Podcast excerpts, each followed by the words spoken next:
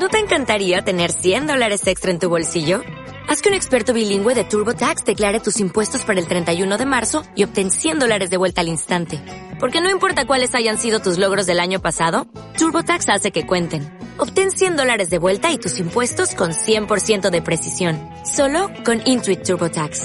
Debes declarar para el 31 de marzo. Crédito solo aplicable al costo de la presentación federal con TurboTax Full Service. Oferta sujeta a cambios o cancelación en cualquier momento.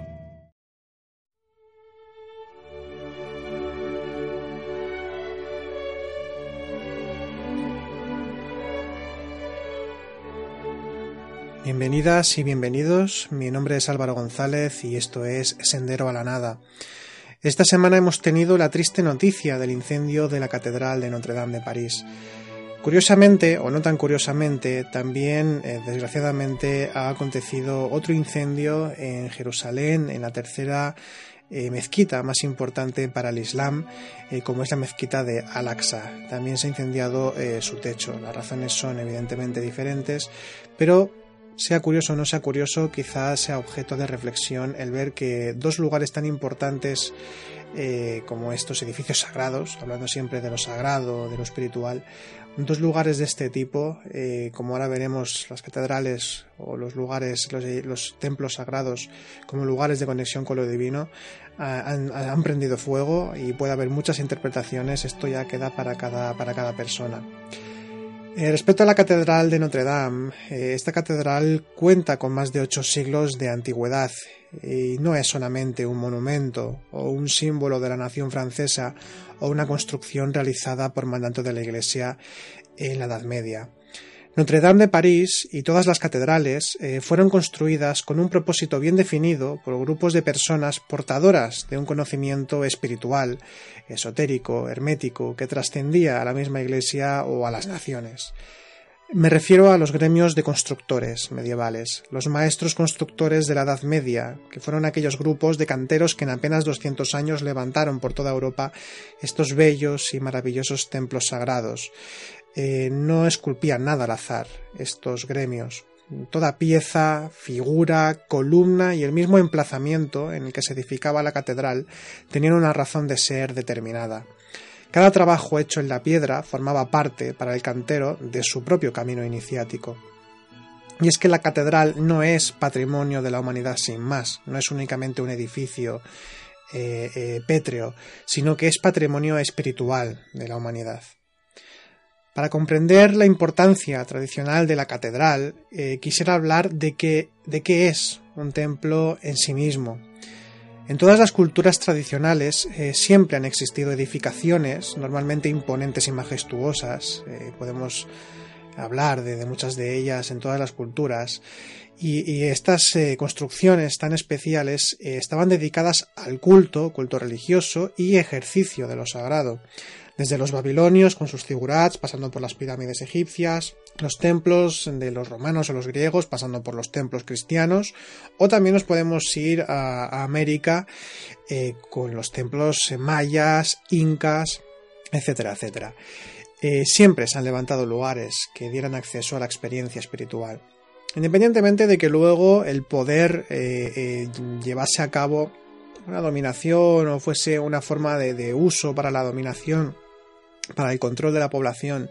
Esto queda aparte. Estamos hablando en concreto de qué es un templo en sí mismo, independientemente de las connotaciones más históricas. De hecho, aquí estamos hablando de la hierohistoria que diría eh, Mircea Eliade, el historiador, es decir, la historia sagrada, aquello que trasciende la historia, lo transhistórico, y por tanto aquello que nos, eh, nos da acceso, nos allega a lo espiritual aparte de levantarse templos eh, en todas las culturas, eh, en el caso de que no se levantasen edificios de este tipo, como puede ser en el caso de algunas culturas chamánicas, el oficio sagrado se realizaba en lugares específicos, ya fuera en la cima de la montaña sagrada, o en un claro del bosque, o en una cueva, eh, donde siempre se celebraban un tipo de ritual muy específico, no eran lugares tampoco elegidos al azar. Voy a, parafrasear un artículo sobre Notre Dame, escrito en estos días eh, por la directora de nuestro centro y también colaboradora activa de, este programa, eh, Ángeles Soto, que define la catedral de la siguiente manera. La catedral es el espacio privilegiado y simbólico para recrear la unidad entre cielo y tierra. La catedral es el puente, el nexo de unión entre materia y espíritu. Por eso es espacio siempre sagrado, un lugar donde lo espiritual impregna todos nuestros sentidos y a la vez la materia se transfigura, integrándola, sublimándola, devolviéndola a su también sacro lugar. La catedral es el culto a lo femenino por excelencia en Occidente y Notre Dame de París es su mayor y más importante representante. No debemos olvidar que está en París, la ciudad de Isis, o más exactamente la casa de Isis. Se dice que el culto a la diosa Isis egipcia estaba muy extendido en Francia y que el nombre de París sería el resultado, entre otras opiniones, de la yuxtaposición de per par, palabra que designa al recinto que rodea la casa en egipcio e Isis, por lo tanto, la casa o el recinto de Isis. Y es que, como, también nos explica este artículo y nos enseña la tradición espiritual, las catedrales están dedicadas a la Madre de Dios, a la Matriz Universal. La catedral, generalmente construida encima de recintos sagrados previos, donde había pues en los cultos megalíticos, por ejemplo, o, los celtas, o también sobre antiguos, eh, antiguos templos romanos o griegos. la, la, la catedral está edificada en lugares de gran concentración de energías telúricas, en lo que se conoce actualmente como líneas ley, y se conocía en la antigüedad como venas del dragón o víveres eh, entre los celtas y entre otras culturas, incluso en China también se hablaba de, de esas venas del dragón y de esos, de esos puntos telúricos importantes. Y la catedral, siempre apuntando hacia lo alto, es la fusión de las energías telúricas y celestes eh, o cósmicas. Sus constructores, y como ya he comentado antes, los predecesores, aquellas culturas que también tenían este conocimiento y esta, esta, eh, sensibilidad, eh, tenían tal hecho muy en cuenta a la hora de elegir los lugares donde ejercer eh, el oficio de lo sagrado. Y si a esto le sumamos, en el caso de las catedrales, la bella factura de sus columnas, torres, arbotantes, naves y toda su escultura repleta de simbolismo y belleza repartida por todo el edificio sacro, nos encontramos ante un hogar de la experiencia interior. ¿Y con qué finalidad? Los constructores originales, auspiciados por los caballeros de la Orden del Temple en, multitud de ocasiones, eh, dejaron su huella espiritual por toda Europa. ¿Con qué finalidad? Las razones podrán ser muchas y de ello se habla y se escribe mucho. Pero de lo que podemos estar prácticamente seguros para aquellos que, que, tienen anhelo espiritual y que visitan estos lugares es que la catedral es un centro de poder y un lugar de conocimiento. Centro de poder porque, como ya hemos comentado, es el lugar de confluencia entre lo celeste y lo telúrico, lo que se convierte en alimento espiritual para quien se encuentre dentro del lugar sagrado, y también procurando alimento espiritual eh, en, el, en el sentido de que es un lugar en el que la piedra habla las formas geométricas de la catedral, el uso de los puntos cardinales, el uso del número y del símbolo y en definitiva la, práctica minuciosa del cantero, que es puramente espiritual, convierten a la catedral en centro espiritual con todas las letras.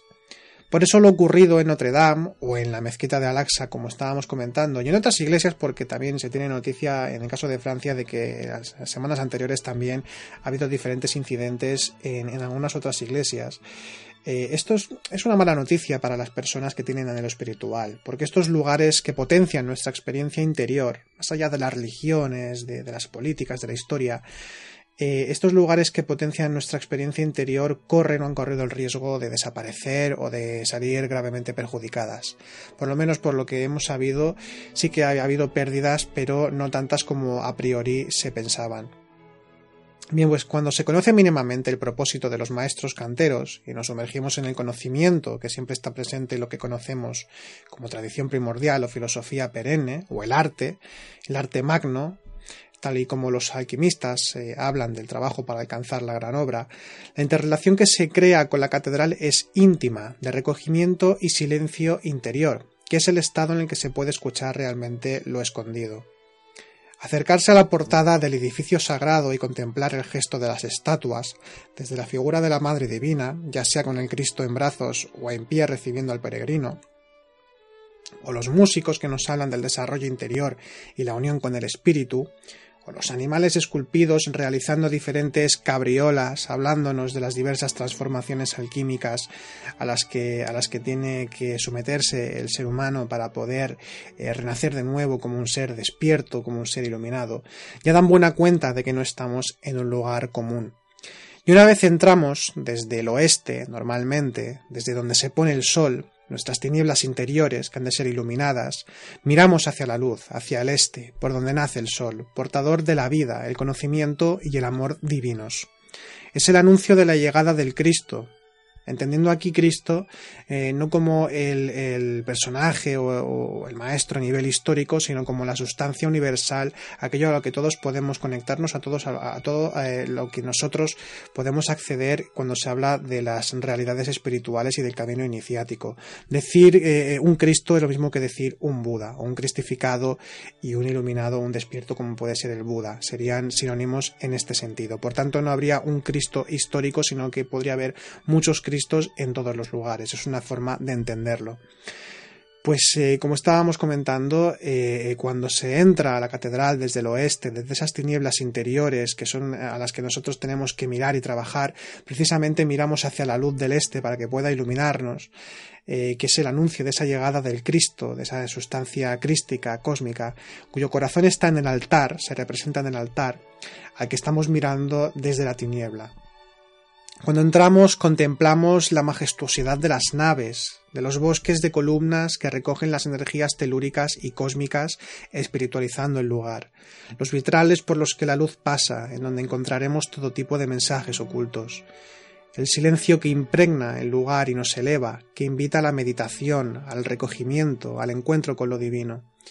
Es en ese momento en el que nos damos cuenta de que el edificio sagrado es para todos los seres humanos eh, sin distinción y nos acercamos al altar, al corazón del templo, que tiene debajo eh, la cripta que representa a la Madre Divina de nuevo gestando al Cristo, la sustancia crística, y donde se encuentra el nido de la serpiente, que es uno de los centros energéticos principales de la catedral y miramos si tenemos la suerte de no encontrarnos con un retablo que rompe con la armonía del lugar en, demasiadas ocasiones, nos vamos a encontrar un espléndido rosetón que simboliza la estrella de Belén, la estrella que guía a los peregrinos espirituales en su camino de regreso a la unidad.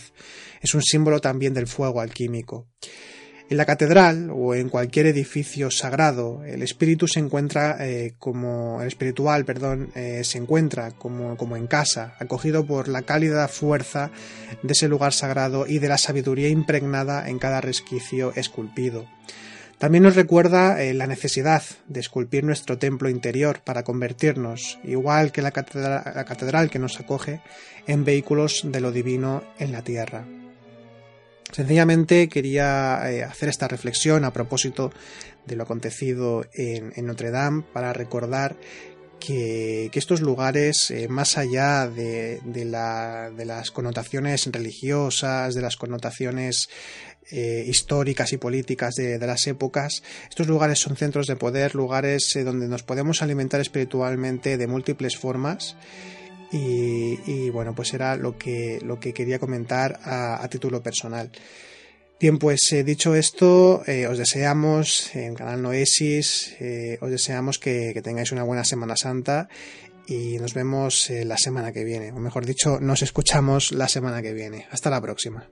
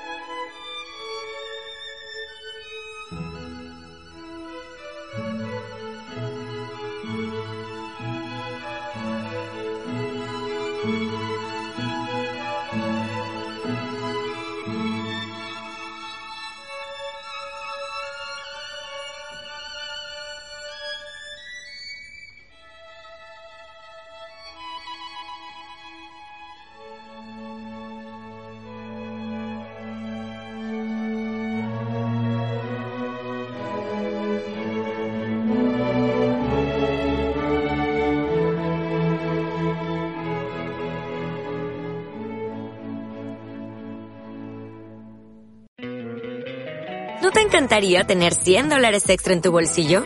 Haz que un experto bilingüe de TurboTax declare tus impuestos para el 31 de marzo y obtén 100 dólares de vuelta al instante.